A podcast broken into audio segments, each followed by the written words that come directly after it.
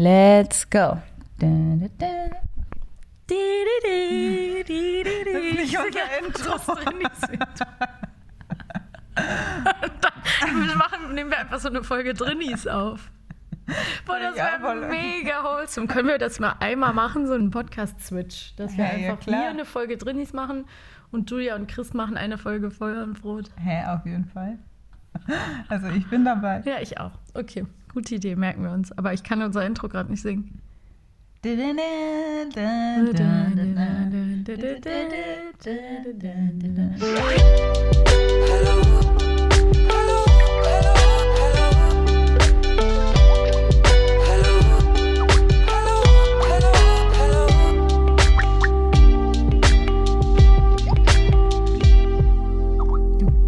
Ich bin dran. Okay. Und herzlich willkommen zur ersten Folge im neuen Jahr von Feuer und Brot, dem Podcast von Alice und Maxi. Heute wieder gemeinsam in Berlin. Wie geht es euch? Uns geht es gut. Alice, wie geht's dir? Mir geht's sehr gut, danke der Nachfrage. Ich ähm, bin gut ins neue Jahr gestartet mit dir. Ja, das stimmt. Ein gemeinsames Silvester, das war sehr schön. Obwohl ich jetzt gerne noch ein bisschen weiter in meiner postweihnachtlichen Chillung geblieben wäre, sage ich ganz ehrlich, sind wir heute wieder mit einer neuen Folge am Start. Und das ist ja diesen Monat auch nicht die einzige Gelegenheit, wo ihr uns hören könnt. Genau, weil jetzt sind die Feiertage vorbei und ein kalter und vielleicht auch einsamer Januar steht uns bevor und manche Leute fragen sich, was soll das alles?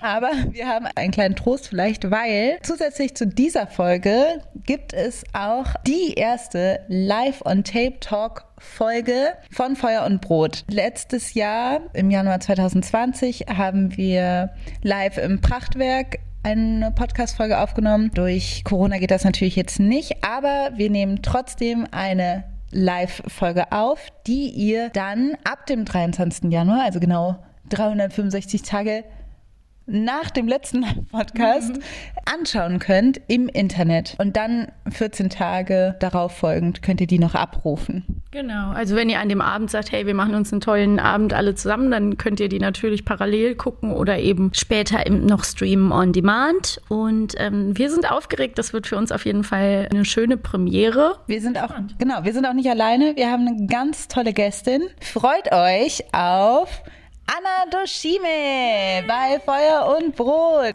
Ich habe aber auch beobachtet, es, das ist natürlich auch von Person zu Person unterschiedlich, aber ähm, ich habe manchmal das Gefühl bei Frauen, dass sie ihre Idee, ja, ist vielleicht ein bisschen blöd, aber so ihre Idee schon voll- so irgendwie schon schlechter machen, die dann in der Regel aber ganz gut ist, jetzt nicht, weil es eine Frau ist, aber die dann gut ist, aber die wurde vorher in der, in der Anmoderation sozusagen schon so ein bisschen hey, ich will eure Erwartungen irgendwie so ein bisschen dämpfen und so und deshalb kündige ich meine eigene Idee, von der ich eigentlich überzeugt bin, als nicht ganz so gut an. Und Männer machen das irgendwie anders. Wir freuen uns auf jeden Fall sehr. Es wird ein super Event. Außerdem könnt ihr unsere Gesichter sehen. Wie gesagt, kauft euch ein Ticket. Ja, Genau, die die gehen auch nicht weg. Das ist das Schöne. Genau, es gibt keinen Ausverkauf und ihr könnt von überall äh, teilnehmen, gefühlt. Tickets kosten 14 Euro und die gibt es ab jetzt. Genau.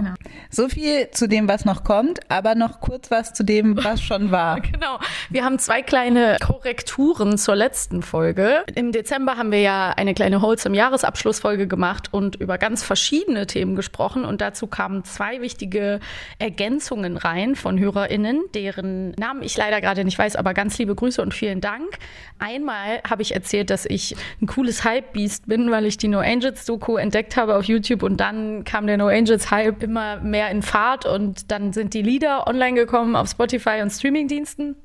Und dann hat eine Hörerin sehr richtig gesagt, dass sowas natürlich gesteuert werden kann. Also, dass es kein Zufall ist, dass wir alle diese No Angels Doku auf der Startseite bei YouTube hatten, sondern dass natürlich der Algorithmus ordentlich geschraubt wird, wenn ähm, Firmen sagen, hey, wir wollen die Lieder online bringen. Dann wird natürlich Werbung gemacht und so funktioniert Werbung. Das ist dann irgendwie ganz oft so, dass wir denken, oh, subconsciously bin ich drauf gestoßen. Aber es ist natürlich viel komplexer. Haben sie sehr schlau gemacht, hat funktioniert. Hat super funktioniert auf jeden Fall. Und man hat noch das Gefühl, dass man selber so schlau ist und es schon entdeckt hat vor allen anderen. Richtig gut.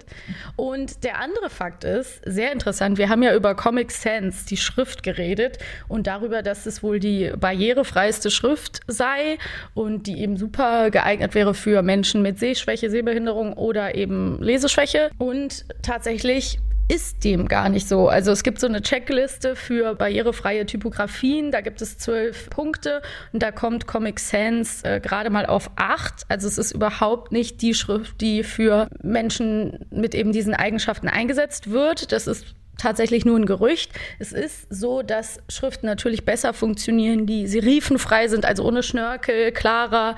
Aber dieser ganze Hype um Comic Sans als die Schrift, das stimmt nicht. Also könnte man vielleicht sagen, ist Helvetica, die auch serifenfrei ist, gar nicht schwerer zu lesen für Menschen mit Leserechtschreibschwäche. I don't know. Das ist, das ist also eine Information oder eine These, die ich nicht fact-checken kann. Aber genau, es ist aber ein spannendes Thema und vielleicht beschäftigen wir uns damit auch nochmal. Also ich finde das gerade total interessant, aber ich bedanke mich auch für diesen Hinweis, weil ich habe das bis jetzt halt geglaubt und ja. da wollten wir einfach das nur noch richtig stellen, um genau. nichts Falsches in die Welt hinaus zu ja. posaunen. Auch in der Woke-Bubble kreisen sehr viele Missinformationen. Missinformationen. Darf man nie vergessen. Also vielen Dank für diese Hinweise. Bitte fühlt euch eingeladen und uns immer zu fact-checken, wenn ihr merkt, da sind manche Sachen stimmen nicht. Ich versuche auch immer, uns zu fact-checken, aber manchmal mache ich es nicht so gut.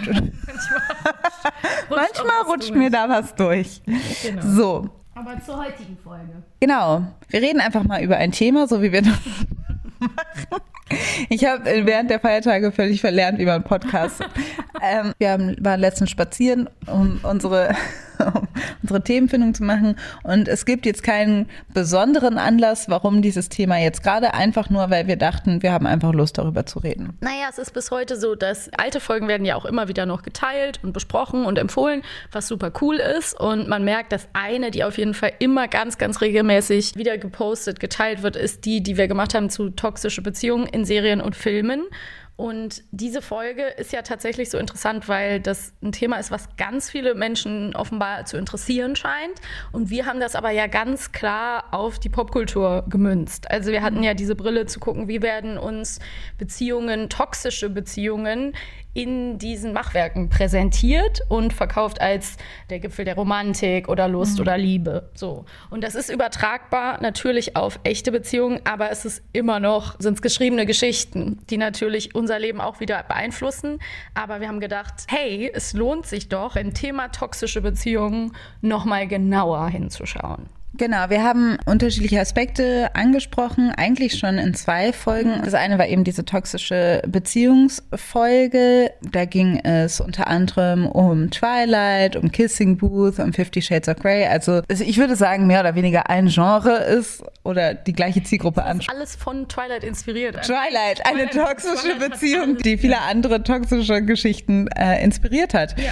Ähm, das war das eine. Und das andere war, dass wir auch schon mal über äh, Nice Guys und Nerds gesprochen haben, also auch ein verstecktes Beziehungsmuster oder oft romantisiertes Muster von dem Nerd oder dem Nice Guy, der einfach bestimmte übergriffige Verhaltensweisen an den Tag legt, dass man ihm irgendwie eher verzeiht, weil er ein Nerd ist. Diese Dinge kommen ab und zu oder vielleicht finden man hier Parallelen, aber wir wollten uns vor allen Dingen auf ein ganz bestimmtes Verhaltensmuster oder ein ja, wie nennt man das? Persönlichkeitseigenschaft. Genau, eine Persönlichkeitseigenschaft. Störung kann man es auch, also so oder so besprechen. Besprechen, die natürlich in Beziehungen eine mhm. totale Rolle spielt, aber wir wollten eigentlich auch ein bisschen über Beziehungen hinausschauen. Und zwar wollten wir in dieser Folge über Narzissmus sprechen. Ganz genau. Also kleiner Disclaimer beziehungsweise großer direkt am Anfang. Wir sind natürlich beide keine Psychologinnen, wir haben das nicht studiert. Wir machen hier einen kleinen Rundumschlag und haben uns verschiedene Dinge angeschaut und wandern da ein bisschen durch. Aber wer Bock hat, da reinzukommen, schauen, tiefer noch reinzugehen. Es gibt unglaublich viel an Lektüre und es ist auch ein sehr, sehr breites Feld. Wir werden nicht alles abbilden können, aber vielleicht habt ihr ja Bock, mit uns da mal ein bisschen drüber nachzudenken. Es gibt Leute, die schreiben ganze Doktorarbeiten oder Abhandlungen Klar. über Narzissmus, also wie gesagt. Und ich glaube, das ist auch auf jeden Fall ein Fall, wo es, glaube ich, auch Streit gibt. Also ich glaube auch im wissenschaftlichen Bereich, im akademischen Bereich, aber auch generell, sage ich mal, gesellschaftlich ist ja immer diese Streitfrage oft psychischen Krankheiten oder ja, Diagnosen. Diagnosen. Ist es überdiagnostiziert oder ist das unterdiagnostiziert? Also ich glaube, es gibt zum einen diesen Eintake, dass es heißt, okay, auf einmal reden alle über Narzissmus mhm. und alle sind auf einmal NarzisstInnen und bla bla bla und narzisstische Persönlichkeitsstörungen. Es wird irgendwie so einfach so in den Mund genommen für alles, was so ein bisschen selbstzentriert ist. Und zum anderen sagt man, es ist unterdiagnostiziert. Ganz oft sind es eigentlich schon ja, Persönlichkeitsstörungen, die irgendwie in ein Krankheitsbild passen, die wir aber als normal oder nicht krankhaft sehen mhm. oder nicht therapiebedürftig oder so. Und Narzissmus siedelt sich da irgendwie auch an. Zum Beispiel einen großen Streit gab es ja auch um Trump. Also es gibt eine Gruppe von PsychologInnen, die quasi suggeriert haben, dass Trump eine narzisstische Persönlichkeitsstörung mhm. hat und das auch ernst zu nehmen ist. We express our consensus view that Mr. Trump is a danger to national and international security. Some of the psychological signs are impulsivity, recklessness, paranoid reactions, having a loose grip on reality, lacking empathy, having rage reactions. All of these are highly associated with violence. Und dann gab es wieder welche, die sagen, das kann man aber nicht machen und das geht nicht und keine Ahnung was. Also man muss, genau, die Grenzen sind so fließend. Ähm, das hast du vorhin gesagt. Das kann immer können Eigenschaften sein, bestimmte Persönlichkeitszüge oder es kann pathologisch sein. Es ist natürlich schwierig aus der Ferne Menschen zu diagnostizieren. Das wollen wir heute auch tunlichst unterlassen. Ne? Mhm. Also dass man irgendwie unterscheiden muss zwischen dem Narzisst im allgemeinen Sprachgebrauch, was so ein bisschen gleichbedeutend ist mit selbstverliebt, selbstdarstellerisch, was man gerne SchauspielerInnen unterstellt, und der narzisstischen Persönlichkeitsstörung, was wirklich ein Krankheitsbild ist, was man behandeln kann, soll, möchte und dass man da eben guckt und die Grenzen sind eben trotzdem irgendwie fließend und schleichend und nicht immer so klar auszumachen. Das ist aber irgendwie super interessant auch daran, finde ich. Ja, also ich meine, nah Narzis oder Narzissmus, das ist ja eben diese Legende von diesem Mann Narzis, der sich im Wasser sein Spiegelbild gesehen hat und dann nicht davon loskam und dann quasi, glaube ich, ertrunken oder so. Der hat sich in eine Narzisse, glaube ich, verwandelt. Ich habe es gestern noch mal nachgelesen. Ah, ja. also, Auf jeden Fall geht es um Selbstverliebtheit und um Selbstzentriertheit und dass man irgendwie nichts anderes sieht außer sich selbst und sich von nichts anderem begeistern lässt außer das eigene Selbst. Narcissus is an emblem of disconnection. He stands rooted over the well not because he has too much self love, but because he has far too little. It is not his self he is bewitched by, but his image. Narcissus at the well stands for any man more in love with his accolades, his performance, his stock options, than his own being. Und ich finde es auch interessant, weil ich glaube, über Narzissmus wird irgendwie viel gesprochen, besonders mhm. seit Social Media. Es ist ganz klar, das ist ja kein Geheimnis, dass Selbstdarstellung mittlerweile ein absolut treibender und elementarer Faktor ist in gesellschaftlicher Kommunikation. Also, mhm. dass wir alle, jeder, der in irgendeiner Form ein persönliches Profil auf einer Social-Media-Plattform hat, ist irgendwo gezwungen, eine Art Selbstdarstellung zu betreiben, sei es durch ganz viele Selfies, aber auch durch eine Darstellung von, was man sieht, was man konsumiert und so weiter. Also es geht natürlich darum, man teilt natürlich seine Perspektive. Mhm. Also es geht natürlich die ganze Zeit darum, man muss sich sehr viel um das sich selbst kümmern. Das ist halt das, ist das Leben, in dem wir leben. Ja, und man merkt ja auch, dass es einfach dadurch, dass es immer so vorgelebt wird, fällt es auch viel leichter. So die jüngere Generation ist einfach so dieses in die Kamera reden und sich selbst zentrieren. Das ist einfach elementar. Ne? Also das ist mhm. nicht mehr wegzudenken. Und ähm, ich glaube, es ist auch einfach wichtig zu sagen, irgendwie wir alle, auch wir mit unserem Podcast, die irgendwie irgendwo ja auch in die Öffentlichkeit gehen, haben sicherlich narzisstische Züge, also wo wir uns um uns selbst kreisen, wenn man selber reflektiert und versucht sich selbst zu analysieren, viel über sich nachdenkt oder auch versucht sein eigenes Selbstwertgefühl zu gestalten und zu unterfüttern, dass man irgendwie ausgeglichen ist. Das wird sicherlich auf einer Checkliste für Narzissten dann bestimmte Punkte erfüllen. Definitiv. Genau, und gleichzeitig muss man immer gucken, so, wo sind denn da die Grenzen, ab wann es irgendwie problematisch wird. Genau, ab wann ist es schädlich? Wir erinnern uns ja auch noch an eine Zeit, die jetzt noch gar nicht so lange her ist, wo es so extrem komisch war, so Selfies zu machen mhm. oder wo das so als so krass selbstzentriert rüberkam, dass man das so irritierend fand, dass Leute die ganze Zeit irgendwie dann, dass, wenn man Leute in der Bahn gesehen hat, die ein Selfie von sich gemacht haben ja, oder ja. so.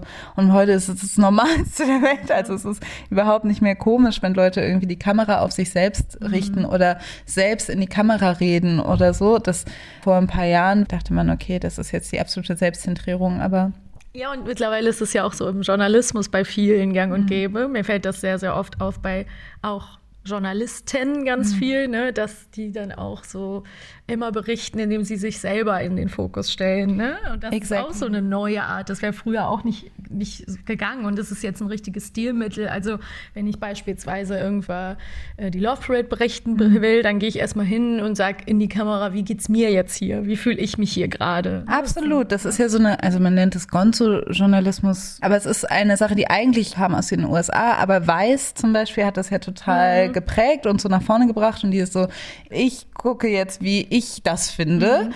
Und das war ganz lange total verpönt, sage ich mal, in den etablierten Reportagepraktiken, dass man dachte, so, es geht doch gar nicht um dich, bla bla. Mhm. Und mittlerweile ist es aber so total gang und gäbe, besonders wenn man so die jungen Formate anguckt, Y-Kollektiv, Funk, bla bla. Es ist halt alles immer so, ich bin hier und mache das und das finde ich so interessant. Aber auch zum Beispiel mein Buch ist ja auch, ich habe diese Erfahrung gemacht und so ist es, deshalb ist es wichtig oder so. Also, oder auch Serien, die wir mögen, wir haben letzte Folge von Michaela Koh mhm. gesprochen. Also, es ist schon eine extreme Generationssache oder prägend für unsere Generation, dass wir sehr viel von uns ausgehen, um auf die Welt zu blicken. Ja. Also man kann natürlich irgendwo generell gesellschaftlich von einer narzissmusfördernden Atmosphäre sprechen. Mhm. Ein Klima. Ein narzissmusförderndes Klima. Was aber für unterschiedliche Menschen aber auch immer noch unterschiedliche Sachen bedeutet. Voll. Du hast schon richtigerweise gesagt, dass alle Menschen natürlich irgendwo sich mit Narzissmus auseinandersetzen müssen. Ein Sense of Self, also eine Selbstwahrnehmung, ist natürlich irgendwo wichtig und essentiell. Also ohne eine Selbstzentrierung, ganz ohne geht es natürlich mhm. nicht oder sollte es auch nicht sein. Im Vorgespräch auch von einem gesunden Narzissmus mhm. gesprochen. Willst du das nochmal ganz kurz? Genau, gesund in Anführungsstrichen natürlich. Mhm. Ne? So, was ist gesund? Wo sind die Grenzen? Da will ich, will ich auch weiterhin vorsichtig sein. Aber eben, man spricht tatsächlich bei einer narzisstischen Persönlichkeitsstörung, da werden wir nachher auch nochmal mehr darauf eingehen, was das in Beziehungen bedeuten kann. Aber man spricht davon, dass diesen Menschen sehr oft Empathie fehlt, kein Mitgefühl für andere da ist. Das ist eben eine Eigenschaft. Es gibt noch ganz viele andere. Aber bei dem sogenannten gesunden Narzissmus kann man davon sprechen, dass dies eben nicht der Fall ist. Also, dass jemand noch einen Gerechtigkeitssinn hat, dass jemand sich engagieren kann, Mitgefühl für andere hat und eine gewisse Grundfestigkeit in der eigenen Gefühlswelt vorhanden mhm. ist. Also, dass das Selbstwertgefühl nicht nur durch die Anerkennung von außen aufgefüllt werden kann. Und solange dies irgendwie der Fall ist, kann man so Pi mal Daumen sagen, ist es vielleicht, hat man vielleicht narzisstische Züge, die sind vielleicht vorhanden, aber dann ist es eben nicht dieses Krankheitsbild, wenn ja. ich das richtig erklärt habe. Nee, finde ich sehr einleuchtend. Wo wir auch drüber nachgedacht haben, war, dass wenn man jetzt mal Narzissmus sich so anschaut, auch in der Gesellschaft anschaut, mhm. muss man auch sagen, Narzissmus auf der einen Seite, ne, was wir gerade schon erklärt haben, in unserer Zeit noch mal, spielt nochmal eine besondere Rolle. Aber generell spielt es natürlich auch für unterschiedliche Identitäten unterschiedliche Rollen. Ja. Also diese Selbstzentrierung als politischer Akt für marginalisierte Menschen oder hat nochmal eine andere Bedeutung als zum Beispiel Narzissmus bei Cis-Männern, insbesondere bei weißen mhm. Cis-Männern, dass die halt so, dass das eigentlich ein Narzissmus ist, der generell akzeptierter ist, ne? akzeptiert ja, ist und nee, nee, gesellschaftlich mhm. quasi auch etabliert ist. Also wenn man sich mal so umguckt und man denkt, alle großen Städte sind voll von irgendwelchen Männerstatuen oder im Museum sieht man irgendwelche mhm. Sockel oder keine Ahnung was, also Denkmäler und große Gemälde und so weiter. Also Statussymbol, Selbstdarstellung, Männer, die in irgendeiner Form von irgendwelchen Stadtparks in Stein gemeißelt auf uns so runterblicken, Köpfe. riesige Köpfe, keine Ahnung. Das ist, wir sind sind total gewohnt daran. Das finden wir nicht irritierend und dass wir irgendwie diesen Helden Kult oder diesen, das ist eine wichtige Personenstatus, das haben halt vor allen Dingen Männer, insbesondere weiße Cis-Männer natürlich. Da ist so ein gewisser normalisierter Narzissmus, wenn man so will. Die eigene Zentrierung und Überhöhung wird auf jeden Fall erstmal nicht kritisch beäugt oder kommt einem nicht komisch vor. Ne? Und worauf wir jetzt hinaus wollen, ist natürlich auch nicht, jeder, der sich selbst ins Zentrum rückt, ist ein Narzisst oder wie auch immer. Ne? Das wäre Doch. so einfach. nee, sondern eben die Frage an der Stelle oder beziehungsweise die These mal aufzumachen, wie nimmt die Gesellschaft Narzissmus an, unterschiedlich? Wie blicken wir darauf und wo kritisieren wir es noch? Und dass natürlich das immer noch bei Frauen ganz anders ausgelegt wird als bei Männern, wenn sie zum Beispiel sich selber positiv hervorheben, verbal oder wie auch immer. Also wenn man jetzt sagt, von Frauen wird immer noch eine gewisse Bescheidenheit und Demut auf jeden Fall vorausgesetzt ne? und eine gewisse Art von vornehmer, eleganter Zurückhaltung Ja. und bloß nicht protzen mit dem, was man weiß und die anderen aussprechen lassen und solche Dinge. Also da gibt es unglaublich viel, was man in der Kommunikation oder im Auftreten im öffentlichen Raum oder wie auch immer ganz, ganz unterschiedlich bewertet, je nachdem, wer spricht. Und dadurch, dass wir auch in einem kapitalistischen System sind, wo es sehr auf Erfolg und Geld verdienen und so ausgelegt ist und funktionieren in dieser Gesellschaft, aber erfolgreich sein im besten Fall, dass wir dadurch natürlich auch Menschen belohnen. Einem äh, hochfunktionalen Narzissten, den gibt es nämlich auch. Man kann Narzissmus in verschiedene Arten unterteilen. Da sprechen wir gleich auch noch mal kurz drüber.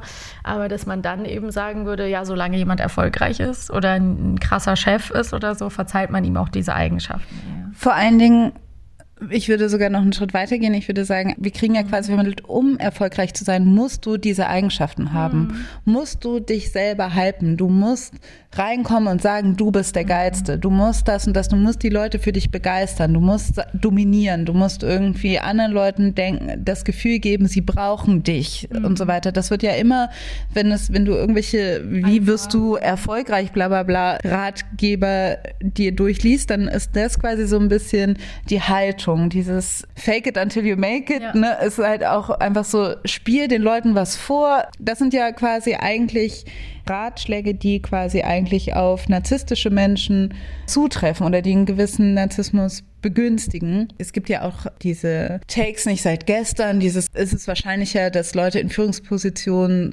Soziopathen sind oder so. Kurze Side Note hier vielleicht, Narzissmus wird in der Psychologie als ein Teil einer dunklen Tirade gesehen.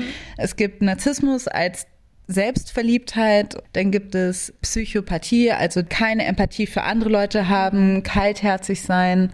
Und dann gibt es noch Machiavellismus und das ist eine manipulative Eigenschaft, also Leute zu manipulieren. Und oft geht das eine mit dem anderen einher. Wir fokussieren uns jetzt auf Narzissmus.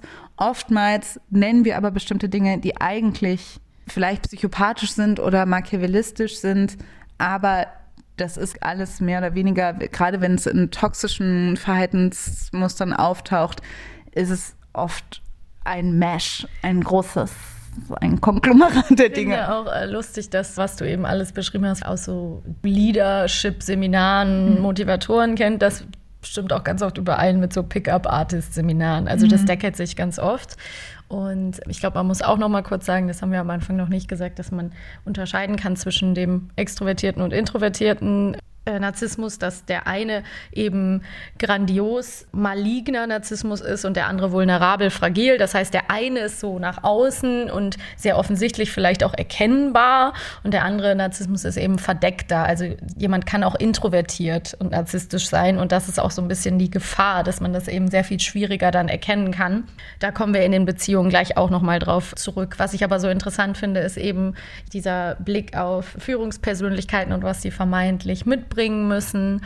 Es gab mal so ein, das habe ich bei Nils Pickard von Pinkstings gelesen, der hat von so einem Test geschrieben auf Twitter mit Kindern, wo sie aufschreiben sollten, zehn Eigenschaften für Mann und zehn Eigenschaften für guter Mensch. Und es gab keine Überschneidung. being a man in our culture has nothing to do with being a good human being. Being a woman, yes. Being a woman, the definition of woman in the eyes of kids is overlapping a bit the definition of good human being, mainly through motherhood, because motherhood is associated with sublime virtues of caring, nourishing, loving, okay? So being a woman does overlap to some extent. Being a man, it's the total opposite. Not even one word, okay? Mm-hmm. Ja. Und ich würde es jetzt mal so auf die Spitze bringen mit vielleicht erfolgreicher Mann, wenn wir jetzt uns irgendwie angucken. Aber was, was wird erwartet? Was erwartet die Gesellschaft? Und wie, ja, wie wenig Überschneidungen gibt es da eigentlich? Genau, das heißt, dann sind wir da schon in diesem Feld von toxischer Männlichkeit. Also, was wir jetzt gerade aufgezählt haben, ist auf jeden Fall eher männlich konnotiert in unserer Gesellschaft. Und das heißt nicht, dass Frauen nicht narzisstisch Nee. sein können. Definitiv nicht. Also das gibt es natürlich und insbesondere auch in Beziehungen. All das. Aber diese ganzen narzisstischen Verhaltensweisen werden gerade bei Männern öfter akzeptiert oder auch vielleicht sogar als attraktiv wahrgenommen. Ne, deshalb finde ich das so interessant, was du mit Pickup-Artists gesagt hast. Ne? Also dieses Reproduzieren von ein Mann ist einer, der anführt und selbstbestimmt ist und der steht auch ganz vorne und der ist the head of the household und bla bla bla. Also Alpha, ja. Alpha. Und das sind ja auch immer noch Dinge, die uns allen gesagt werden. Ja. Allen Geschlechtern wird das quasi vermittelt. Das heißt nicht nur, dass Männer das von sich denken, sondern alle anderen denken das auch. Oder diese Erwartungshaltung wird auch von außen an sie herangetragen. Frauen wird ja in der Erziehung oder Mädchen wird viel mehr dieses so Rücksicht auf andere nehmen und Empathie mitbringen und gefühlsbetonter sein und so in der Regel eher anerzogen oder die werden halt so sozialisiert in dieser Gesellschaft. Und ich finde das interessant, weil letztendlich landen wir bei einer Gesellschaftskritik, wo man einfach wieder gucken muss, so was zählt Empathie, was ist der um Umgang mit anderen, was, was setzt es voraus, dass wir in einem in einer sozialen Gesellschaft leben und wie wird was belohnt. Also der ganz weite Sprung wäre jetzt, müssen wir auch nicht zu lang ausführen, aber dahin, was wir gerade besprechen, so warum sind Berufe in der Pflege so schlecht bezahlt, warum sind soziale Berufe, wo du mit Menschen umgehen musst, wo Empathie und Mitgefühl quasi in die Berufsbeschreibung gehört, warum sind die so wenig gewertschätzt in Sachen Bezahlung, weil Wertschätzung heißt Geld, so Kapital, kann ich davon leben, kann ich ein gutes Leben für mich und meine Familie oder mich ermöglichen? Und was das für eigentlich für einen Stellenwert in unserer Gesellschaft hat und wie Absolut. das alles miteinander doch irgendwie zusammenhängt. Ne? Welche Eigenschaften werden hochgelobt und man der wird auch irgendwie so groß, dass man denkt, ja, das braucht man als Anführer oder als Chef. So, ich sage jetzt bewusst, das ist auch männlich und ne, es werden ja auch Frauen dann oft gelobt, die in hohen Positionen sind, die gerade sehr ähm, vermeintlich männlich konnotierte Eigenschaften äh, mitbringen. Also ich sage nur zum Beispiel der äh, krasse Podcast hier über diese Geschäftsfrauen heißt die Boss. Ne? So. Ja, ich finde, aber da würde ich sagen, das finde ich, trifft nicht ganz zu, weil ich finde, also natürlich auch sind, sind dafür, bestimmte männliche Eigenschaften oder männlich konnotierte Eigenschaften quasi heißt es so, also gerade in diesem Kapitalismus-feministischen Diskurs, so lean in, du musst es einfach, du musst es genauso einfach sein, du musst es genauso machen, du musst dich dieser Verhaltensweise anpassen, aber du wirst halt auch sehr viel krasser abgestraft, wenn du das machst. Also es ist einfach so, dass zum Beispiel, ne, wenn wir jetzt irgendwie zum Beispiel Regierungschefen, Chefinnen ausgehen, dass ein Trump das machen kann, definitiv, weil er ein Typ ist oder ein Bolsonaro und eine Angela Merkel nie im Leben würde die damit durchkommen. Also jemand, der einfach so, also das ist natürlich dieses eine opportunistische, zurückhaltende, was Angela Merkel oft vorgeworfen wird, ist auch etwas, was aber auf der anderen Seite, sie würde anders gar nicht akzeptiert werden, sozusagen. Ja. Also dann wiederum jemand, der vielleicht auch eben zurückhaltend und auch latent opportunistisch wirkt, wie zum Beispiel ein Robert Habeck, wird dann oft gesagt, so, ja, der ist zu weich, der macht keine Ansagen. Also Das es ist ein Beta-Mail, würden Leute sagen. genau, also das ist halt, das sind einfach Andere Maßstäbe, die angesetzt werden. Ja, ja, ich verstehe, worauf du hinaus willst. Ja, komplett. Also- ja, und dann gibt es eben auch das, das Shaming von Frauen, die sich diese Verhaltensweisen an. Andrea Nahles, hallo, also ich würde die jetzt auch gar nicht mehr als so narzisstisch bezeichnen, aber selbst wenn, aber das wurde ihr schon sehr krass nahegelegt, dass die halt so denken, ja, die ist aber auch sehr von sich selbst überzeugt und bla bla bla. Und ich meine, auch nicht anders als ein Sigmar Gabriel oder so, aber okay, ne, also das sind zu weit in die Politik, aber ja, man kann natürlich darüber reden, weil das sind alles. Äh, Und ich finde Narzissmus, also nur kurz, und dann gehen wir wieder zurück ins Private, aber ich finde schon, dass Narzissmus extrem viel auch mit politischen Figuren zu tun hat, Ja, insbesondere heute. Hallo, Christian Lindner. also man hat manchmal das Gefühl, dass Leute nur über die Selbstdarstellung da hingekommen sind. Ja, ja, und das wird ja auch voll promoted. Also auch in der Politik geht es um den Personenkult Ja. als um die Politik selbst. Ja, man wünscht es sich wieder mehr, ne? Dann sagen Leute, wir haben gar keine Persönlichkeiten mehr wie früher und Ja, dieses der schillernde Politikbetrieb, bla bla bla. Genau. So, ähm, interessant, wo das irgendwie hinführt.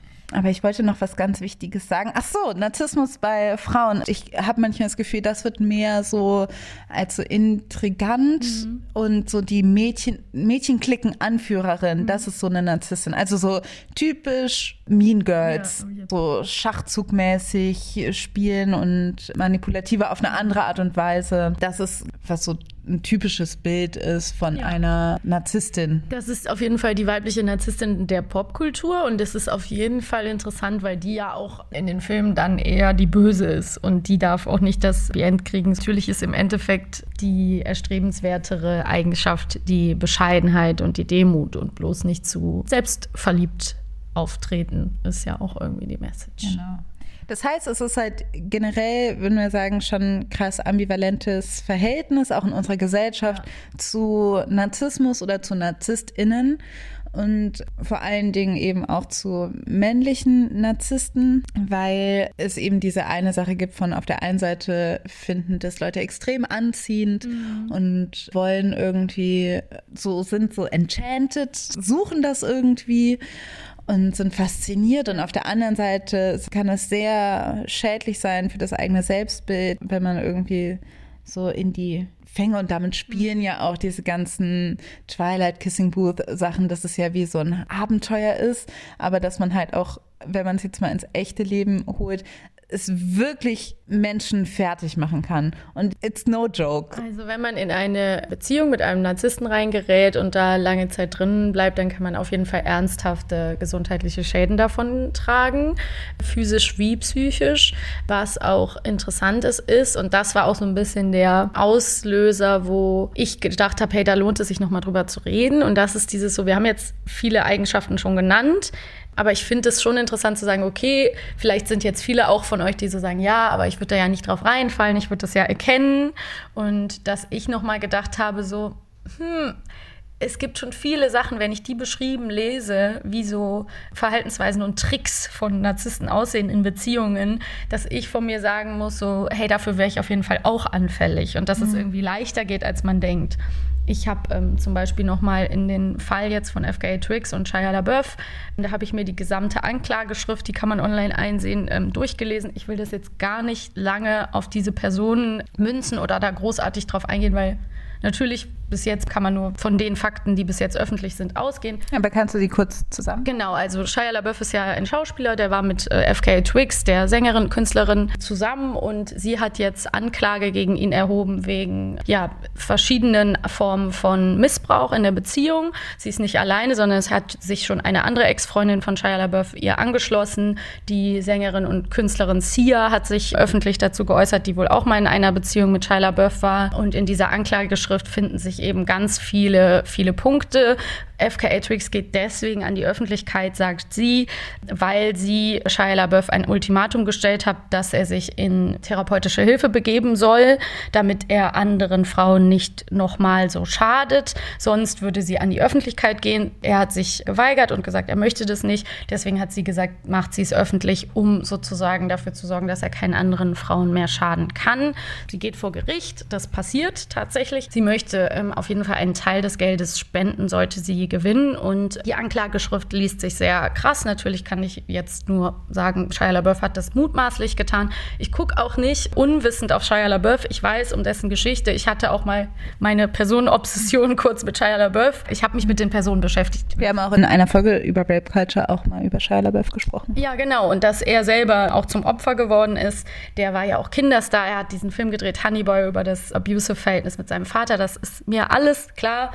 Das ist nur so ein bisschen die Faktenlage. Was ich spannend fand, war, dass FKA Twix gesagt hat, sie ist so erfolgreich oder wird als so erfolgreich angesehen. Sie hat Ressourcen, sie hat Geld, sie ist, kennt viele Leute, sie ist vernetzt und ihr ist es passiert. Und sie hat nochmal betont, dass es so krass ist, wie man da reinrutschen kann. Und obwohl man von sich selber denkt, mir würde das nie passieren.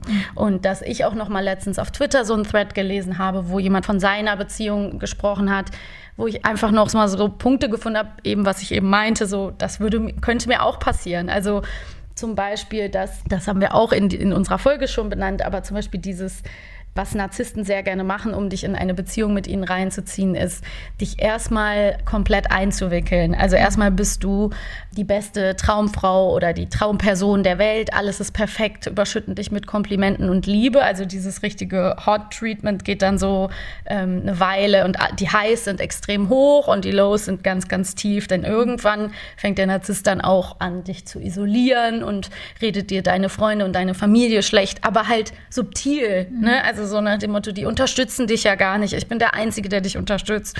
Und eine Sache ist mir in diesem Twitter-Thread hängen geblieben und das war so, der Narzisst hat in dieser Beziehung zum Beispiel immer sowas gemacht. Man hatte einen gemeinsamen Abend, es war wunderschön, man war mit Freunden und er hat dann halt gesagt danach, ja, die haben alle gelacht, aber weißt du nicht, dass die dich ausgelacht haben? Also mhm. die haben nicht äh, mit dir gelacht, sondern alle fanden dich seltsam und du warst zu so betrunken und deine Freunde mögen dich gar nicht wirklich. Also so eine subtile Herabsetzung des Selbstbewusstseins, weil der verdeckte Narzisst tatsächlich sich besser fühlt, wenn du dich schlecht fühlst und der, oder beziehungsweise ich glaube, das trifft auf beide Varianten zu und dass dein Selbstwertgefühl Stück für Stück so klein gemacht wird und das hat eben FK Twix auch beschrieben, dass sie meint, sie ist dann zu Shia LaBeouf nach Los Angeles gezogen, die haben da zusammengelebt und irgendwann war sie an einem Punkt, wo sie gesagt hat, ich kann niemandem mehr schreiben, ich kann das niemandem mehr erzählen, mhm. weil das glaubt mir niemand, dass mir das passiert ist, dass ich so weit gekommen bin. Ja. Und das schafft eben der Narzisst so, dass du dich so weit entfernst, dass du dich so schämst, dass du anfängst, die Verhaltensweisen selber zu entschuldigen, weil du nicht glauben kannst, dass du in diese Situation gekommen bist. Und das kann eben wirklich auch erfolgreichen Personen super easy passieren.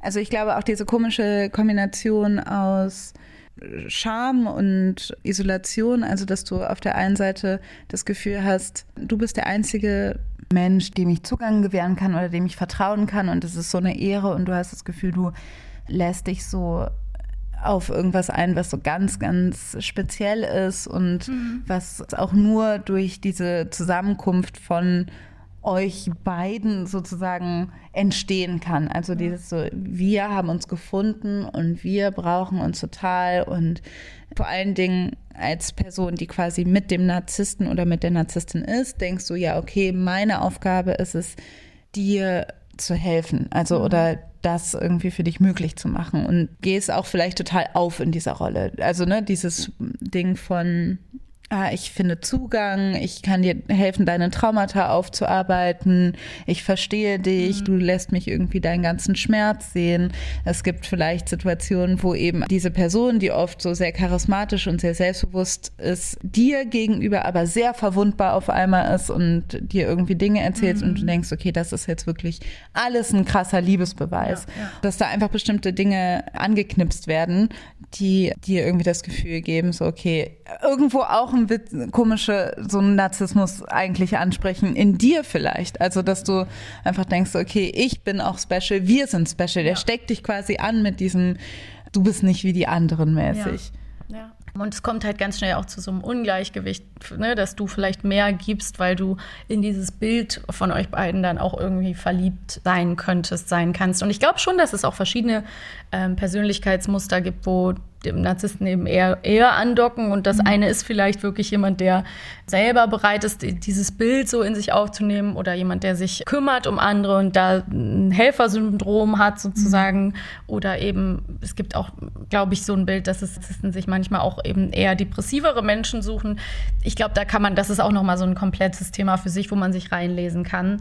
Ich finde es nur so interessant, weil ja, der, die Narzissten können halt Menschen sein, die unglaublich charmant und charismatisch charismatisch sind und dich einfach einwickeln und du findest das einfach wahnsinnig bewundernswert und toll. Und ähm, die changieren dann halt auch so krass eben in ihrem Verhalten. Ne? Also das genau, was du sagst, so dieses schöne Zweisamkeit, Liebesbeweis und dann kommt so eine Spitze. Mhm. Also Narzissten mit denen ich schon mal was zu tun hatte, haben das auf jeden Fall so sehr gut verstanden, eine Beleidigung in einem Kompliment zu verpacken. Eben diese ständige Verunsicherung, mhm. die aber mit so einem Zweifel an der Selbstwahrnehmung einhergeht. Wenn ein narzisstischer Partner, eine narzisstische Partnerin auf einmal von einer Freundin von ihr spricht und sagt, mhm. die ist super toll, oder wenn jemand, oder noch nicht mal eine Freundin, irgendeine Person ja. und sagt, oh, die ist so toll, die ist so super und wie so ein bisschen Manchmal kennt man, ich kenne das von meiner Großmutter, die mhm. immer, die versucht hat immer zu sagen, deine Schwester hat so ein ordentliches Zimmer. Nein, aber das ist vielleicht was ganz anderes, aber so ein bisschen die Funktion soll trotzdem sein, dass man sich irgendwie schlecht fühlt, ja. weil jemand in dem Lob von jemand anderem. Also es ist irgendwie, das ist die Absicht, das ist die Intention. Und wenn man sagt, hey, ja, keine Ahnung, willst du, was willst du mir damit sagen? Dann würde der Narzisst, die Narzissten antworten, hey, ich will dir gar nichts damit sagen, was redest du, bla bla, du yes, bildest dir das alles ein. Genau, also ein ganz großes Element in narzisstischen Verhaltensweisen in zwischenmenschlichen Beziehungen ist Gaslighting. Genau. Heißt, Leuten die eigene Realität absprechen. Also solche Sachen sind, hä, das habe ich gar nicht gesagt. Mhm wenn man es aber definitiv gesagt hat, aber das ist halt, also das kann einen wahnsinnig machen oder du hast es falsch verstanden oder du hast es falsch wahrgenommen oder so weiter. Also diese Dinge, wo man einfach denkt, hey, ich irgendwie anscheinend kann ich Situationen nicht richtig einschätzen. Genau, Stück für Stück die eigene Wahrnehmung. Achtung, das ist die riesen Red Flag, genau wie du gesagt hast, die eigene Wahrnehmung so zermürben, bis du sie irgendwann nicht mehr einschätzen kannst, ob mhm. du recht hast oder nicht und ob deine Gefühle valide sind oder nicht. Und da du ja so eine Scham hast, mit anderen drüber zu reden, kannst du es auch nicht abgleichen. Also in der Regel passiert es nämlich so, dass Menschen, die dann mal mit Leuten außerhalb dieser Beziehung das besprechen, dann auf einmal wirklich so den augenöffnenden Moment haben, weil die andere Person so ganz klar sagen kann, hä, das stimmt nicht, ne? Mhm. du hast recht. Also dieser Reality-Check, den nicht alleine zu machen, das kann auf jeden Fall helfen, weil genau, Gaslighting ist ein Riesenthema und Lügen. Ne? Also mhm. auch in, das, das ist ja, spielt ja ein bisschen rein, dass man wirklich mhm. sagt, so, nee, so war das nicht. Oder Dinge leugnet, verleugnet. Und genau dieses Beispiel, was du eben gebracht hast, finde ich auch so gut. So diese versteckten passive-aggressive Komplimente wie, du hast so schöne Freundinnen. Ist mhm. ja auch schon so, kann man so oder so sehen. Und dann mhm. ist man so, ja, cool, dass du die alle so schön findest. Und dann wird es aber so gekippt in, soll ich die alle hässlich finden? Bist du jetzt mhm. neidisch auf die? Bist, was, was hast du denn für ein Selbstbewusstsein, dass du das jetzt schlimm findest, dass ich das immer sage oder so? Also, mhm. dass, dass es dann so gedreht wird. Also, der Narzisst in Beziehungen kann keine Kritik an sich auffassen. Also, er ist nie das Problem, sondern immer du bist das Problem. Und was auch ganz wichtig ist, der Mensch in dieser Beziehung hat kein Interesse daran, konstruktiv an den Schwächen der Beziehung zu arbeiten. Also mhm. das, was du eigentlich brauchst, ist natürlich immer wieder dich abgleichen, Kompromisse finden und irgendwie miteinander an der Beziehung arbeiten, weil sonst funktioniert es nicht. Und wenn man irgendwann merkt, so, der hat gar nicht vor, was zu ändern, weil er ist ja der mhm. perfekte Teil der Beziehung und irgendwie bin immer ich das Problem. Es geht immer um ihn dann ist es sehr wahrscheinlich, dass es sehr, sehr schwierig ist, sich daraus zu lösen. Narzisst möchte einfach so eine Ride-or-Die-Mentalität haben oder verlangt es quasi von dem Gegenüber, ne? Ja. Dass dieses so, die, deine absolute Loyalität, so egal, so wir gehen durch dick und dünn, dafür bist du meine Person, das garantiere ich dir, wir halten für immer zusammen, aber nie das in Frage stellen. Ja. Also entweder ganz oder gar nicht ja. und alles anzweifeln an einer Dynamik, an einer Verhaltensweise ist quasi ein Verrat an die Beziehung. Beziehung. Was aber dann passiert, ist eben keine Selbstreflexion, sondern auch dieses so, ja, okay, wenn du das so siehst, dann gehe ich halt oder dann lassen wir es halt auch so extrem. Ja, so, da gibt es irgendwie keinen dazwischen. Das heißt, du hast irgendwie das Gefühl, okay, also du bist dann oft vor so einer ganz oder gar nicht Wahl gestellt und hast dann natürlich irgendwie das Gefühl, ja, okay, dann lieber ganz. Wenn du in Love bist, dann denkst du so, ja, okay, never mind, dann akzeptiere ich das halt. Du denkst vor allen Dingen erstmal ja auch in ganz vielen Situationen, ja, so schlimm war es jetzt auch nicht. Ja. Deswegen gebe ich jetzt klein bei. Und das, was du gerade beschrieben hast, gibt es ja auch tendenziell in Freundschaftsbeziehungen. Also es mhm. beschränkt sich ja auch nicht nur auf Liebesbeziehungen. Und wer sich mit dem Thema Narzissmus beschäftigt, kann auch noch mal sehen, viele Psychologen oder die meisten sagen, das kommt auch irgendwie natürlich aus äh, der Kindheit, das Fundament dafür wird gelegt und da kann man aber auch nicht eindeutig sagen, also es gibt Bücher über die narzisstische Mutter, aber auch den narzisstischen Vater. Es gibt mit Sicherheit auch narzisstische Geschwister. Also was macht das mit einem? Und das ist völlig okay, das Gefühl zu haben, dass man vielleicht alleine da nicht rauskommt. Also man muss sich klar machen, dass mit so jemandem keine glückliche Beziehung auf Augenhöhe möglich ist auf Dauer. Und das ist, dass man selber unglücklich wird dadurch. Und das Schlimme ist, dass die Trennung genau durch das, was du eben beschrieben hast, ja auch so unglaublich schwer wird. Und dass, wenn du zum Beispiel in die Situation gekommen bist, mit so jemandem äh, irgendwelche Bünde eingegangen zu sein, also es kann natürlich eine gemeinsame Firma sein, aber es kann eben auch der Klassiker Hochzeit und Kinder gewesen sein oder was auch immer, dann kannst du, und das habe ich äh, wirklich in der Recherche hierfür leider auch noch sehr, sehr oft gefunden, wenn man schaut Symptome bei einer Trennung von einem Narzissten, dann kannst du eigentlich keine Gnade erwarten, weil so jemand wartet, so jemand sinnt halt auf Rache und fühlt auch keinen Trennungsschmerz, weil er ja im Prinzip nichts falsch gemacht hat in seinen Augen. Genau, also ich glaube, deshalb ist es auch spätestens da sind wir an einem Punkt, wo man, das ist ja oft so bei Beziehungen, dass sie dann besonders gefährlich werden, wenn man versucht, da rauszukommen. Ja. Und das ist natürlich bei narzisstischen Personen nicht anders. Also du kannst natürlich die ganze Kraft, was da eigentlich an Dingen hintersteckt, merkst du oft, wenn du versuchst, dich dem zu entziehen. Dann geht es erst recht los mit dem Gaslighting und mit dem Belagern und mit dem die eigene Agenda oder so absprechen. Das ist, glaube ich, schon ziemlich krass. Es ist eben nicht so, dass du quasi dann aus der Beziehung raus bist und merkst, wie, ah, es fällt dir wie Schuppen von den Augen. Ah, okay, ich war unter, wie unter so einem Bann es dauert total. Ja. Und oft kann man das nicht ganz alleine schaffen, ja. aber man ist immer noch, es ist so ein bisschen, es klingt vielleicht nach einer harten, es klingt ein bisschen nach einem harten Vergleich, aber es ist so, ich glaube, in ganz extremen Fällen hat es so ähnliche Züge, wie wenn man aus einer Sekte austritt, mhm. dass du halt weil deine Realität, deine Selbstwahrnehmung, deine Realitätswahrnehmung ist so manipuliert und das heißt, ohne mich kommst du nicht klar. Mhm. Alle anderen wollen dir nichts Gutes. Ja. Ich bin derjenige, diejenige, die dir irgendwie ein gutes Leben bescheren kann. Und du merkst langsam, okay, das stimmt nicht. Aber du gehst irgendwie raus aus dieser Beziehung und hast immer noch Angst, was ist, wenn diese Person recht hatte. Ja, Weil natürlich ja, wirst du in Situationen kommen, wo Leute irgendwie, wo du dich dann einsam fühlst und so mhm. weiter. Mhm. Oder wo du besonders verwundbar bist und dann so denkst du wieder, okay, stimmt. Ich hätte diese, diesen Menschen nie verlassen genau. dürfen. Wer bin ich denn ohne die Person oder wer bin ich denn ohne diese Beziehung? Und dein Selbstbewusstsein oder dein Selbstwert ist halt ganz, ganz, ganz klein. Und deswegen mhm. finde ich den Vergleich eigentlich auch echt gut, weil man einfach genau, das Wertesystem ist auf den Kopf gestellt. Man muss ganz Stück für Stück das wieder aufbauen. Also mhm. die Liebe zu sich selbst, das klingt so kitschig, es ist aber so, muss wieder größer werden als die Liebe zu dieser Beziehung oder dieser Person. Und das dauert und braucht Arbeit und ist anstrengend und auch oft schwer und man erlebt auch Rückschläge. Und es ist halt auch so krass, weil man wird wahrscheinlich im Zuge dieser Trennung dann auch nochmal verletzt werden. Weil zum Beispiel habe ich auch gelesen, dass Narzissten dazu neigen, sich dann ganz schnell einen neuen Partner oder eine neue Partnerin zu suchen. Ähm, und der vielleicht sogar aus dem Bekanntenkreis ist mhm. oder so. Also dass das ganz typisch ist, eben weil das einerseits zu einer stärkeren Verletzung führt, aber auch nochmal dem Gegenüber signalisiert, du kannst mir gar nichts. Also du, mhm. bist, du bist ersetzbar.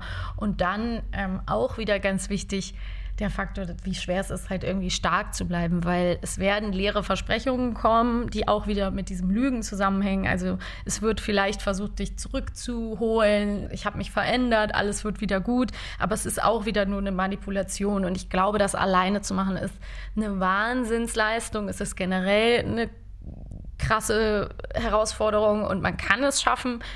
Aber man kann sich auf jeden Fall Hilfe suchen und ich bin ganz erleichtert, dass ich gestern, als ich äh, recherchiert habe für die Folge, äh, wahnsinnig viel Material schon ähm, zum Lesen, aber auch zum Gucken gefunden habe online und ich bin auch froh, dass man da äh, mehr drüber spricht. So it's going to be messy, it's going to be painful, no matter what, whether they replace you quickly, whether they don't, whether they make it a messy and painful divorce, or whether they really threaten to stalk a person. That's not unusual. They'll stalk them, they'll they'll bother them through social media. Sometimes people have to block them, which is hard if you've got kids. A lot of times the courts, judges, mediators, custody evaluators, lawyers don't get this. They're like, come on, why can't you come to the table? And I'm like, oh my God, they can't come to the table. This isn't going to work. So we've got a ways to go to educate people. Absolut wichtig. Ich glaube, das ist eine der schwierigsten Dinge, ist dieses vor sich selbst zugeben. Also das sehe ich oft, dass das Leute extrem schwierig finden, weil die sich natürlich nicht als Opfer sehen Ja, wollen. Ne? Dass man nicht sagt so, oh, ich bin einem also auf der einen Seite, weil man immer noch vielleicht so eine gewisse ja, Liebe für diesen Menschen hat und ihn nicht und diese Person nicht als Täter, Täterin darstellen möchte und sagen möchte, das ist der böse Mensch, bla bla.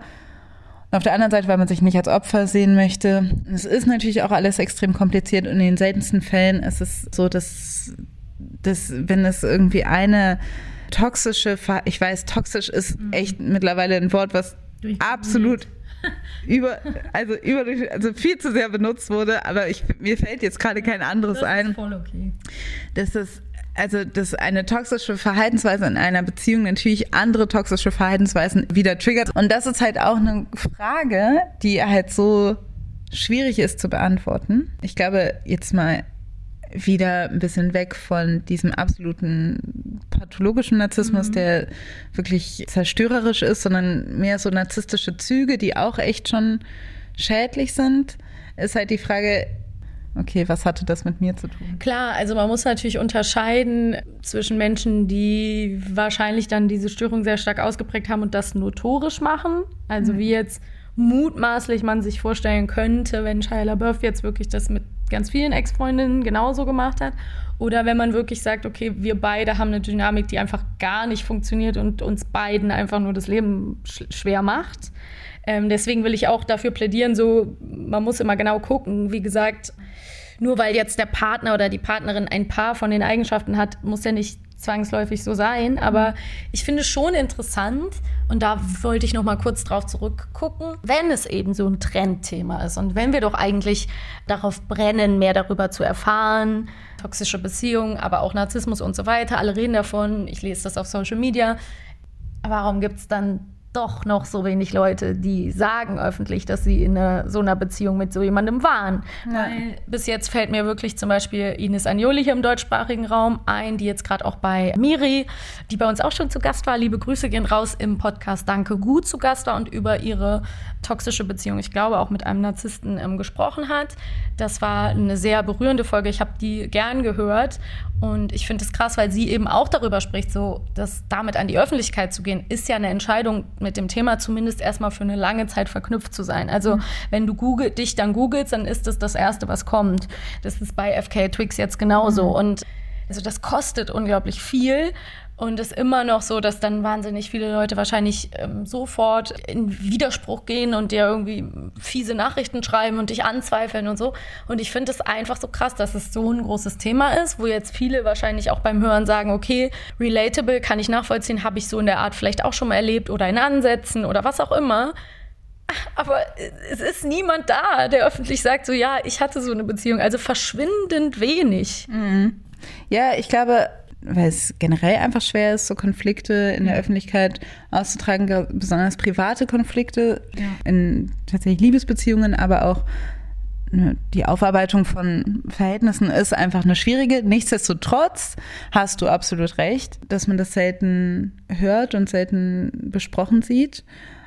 Und ich glaube auch, weil man oft als Person, die darüber spricht, direkt vielleicht gar nicht so viel davon profitiert, sondern dass man, und das sagt ja auch zum Beispiel FKA Twix, dass das, was einem vielleicht antreibt, ist eher so ein solidarischer Gedanke, dass man denkt, ja, ich kann nicht die Einzige sein, der das passiert ist. Und das ist natürlich irgendwie der Benefit oder vielleicht auch die Motivation, darüber zu sprechen. Natürlich ist es nicht nur selbstlos, aber es ist halt auch schon so, und das dass man oft eigentlich denkt, okay, dann wird man auch nicht mehr in Ruhe gelassen damit, dann wird man wieder in Frage gestellt, irgendwie von anderen Leuten. Also man hat einfach nicht so viel davon, das irgendwie anderen Leuten oder das in der Öffentlichkeit zu besprechen, aber das braucht es auf jeden Fall. Es braucht Leute, die den Mut haben, das irgendwie öffentlich zu machen. Und also. Ich habe natürlich voll vergessen, dass es einfach einen Unterschied macht, ob du eine Persönlichkeit des öffentlichen Lebens bist. Natürlich. Also da kann ich auch verstehen, wenn Leute sagen so, ja, warum sollten jetzt irgendwelche in Anführungsstrichen Stars irgendwie ihre Beziehungen öffentlich ausschlachten? Das ist, interessiert uns ja jetzt in dem Fall auch nur, weil es zwei berühmte Personen sind. Vielleicht. Es ist schon interessant, weil genau da muss man natürlich anders gucken, weil es sind ja permanent auch Menschen irgendwo und sprechen öffentlich über ihre Erfahrungen. Aber sagen wir mal so, noch nicht genug. Ne? Mhm. Und es ist eben, wie du gesagt hast, man profitiert zu wenig davon und kriegt vielleicht erstmal Widerspruch, Gegenwind oder sogar Hass entgegengebracht und vor allen Dingen halt auch so ein Shaming. Also mhm. man kennt ja immer die Frage so, warum fallen so viele Frauen darauf rein oder warum fallen so viele Leute immer auf solche Leute rein? Ja, weil das ganz krass gezielte, manipulierende Mechanismen sind. Ne? Also Erstens das und zweitens, ne, um wieder da irgendwie die Brücke zum Anfang zu schlagen, ist einfach, weil es auch teilweise einem erzählt wird, dass das cool ja, ist.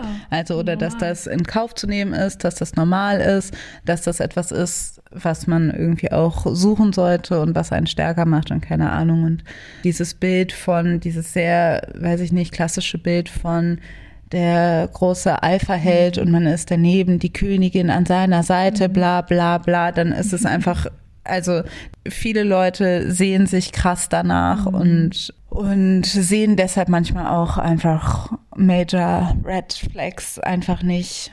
Das ist, also man muss einfach auch sagen, es ist auch unsere Gesellschaft, die da einfach sehr viel dazu beiträgt. Ja.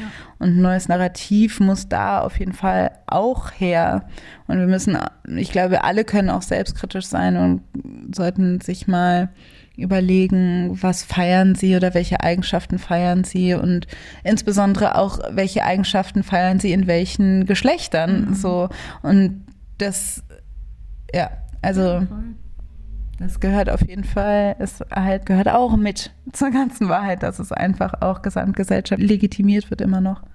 Yes. Yes. So, genau. Also, für diejenigen, die diese Folge hören und das Gefühl haben, sie sind, es trifft auf sie zu. Mhm. Wie gesagt, ich, wir verstehen, dass das kein Zuckerschlecken ist, aus solchen Beziehungen rauszugehen und dass man extrem viel Angst haben kann davor. Aber, und das ist immer, ich weiß, es ist immer leichter gesagt als getan. Mhm. Aber ich möchte einfach nur Menschen ermutigen, Schluss zu machen in diesem Fall. Macht genau. Schluss. Wir möchten euch Mut machen, sucht euch jemanden oder Hilfe. Wir können auch in den Shownotes ein paar Nummern verlinken, kann mhm. ich raussuchen. Ähm, findet ihr vielleicht ein paar Beratungsnummern oder was auch immer, äh, Websites oder ähnliches, wo ihr euch informieren könnt in den Shownotes. Und ja, vielen Dank fürs Zuhören. Dankeschön. Ich glaube, wir sind am Ende. Yes. Yes. Okay. Das war ein wilder Ritt. ein schneller Ritt. Mein, richtig reingehauen. Okay, liebe Alice, danke dir. Yes, Tschüss. danke dir. Tschüss. Das war die neue Folge Feuer und Brot. Erreichen könnt ihr uns unter feuerundbrot.gmail.com, auf Facebook, Twitter oder Instagram. Wenn ihr uns unterstützen wollt, könnt ihr das mit einer monatlichen Spende auf Steady oder Patreon. Wir hoffen, ihr seid auch beim nächsten Mal wieder mit dabei und bis bald. Tschüss. Tschüss.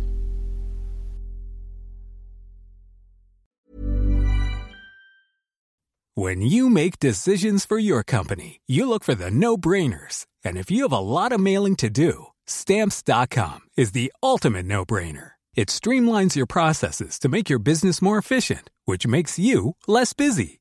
Mail checks, invoices, legal documents, and everything you need to keep your business running with stamps.com. Seamlessly connect with every major marketplace and shopping cart. Schedule package pickups and see your cheapest and fastest shipping options from different carriers with rates up to 89% off USPS and UPS rates. And with the stamps.com mobile app, you can take care of mailing and shipping wherever you are. Make the same no-brainer decision as over 1 million other businesses with stamps.com. Sign up with code program for a 4-week trial plus free postage and a free digital scale. No long-term commitments or contracts. That's stamps.com. Code program.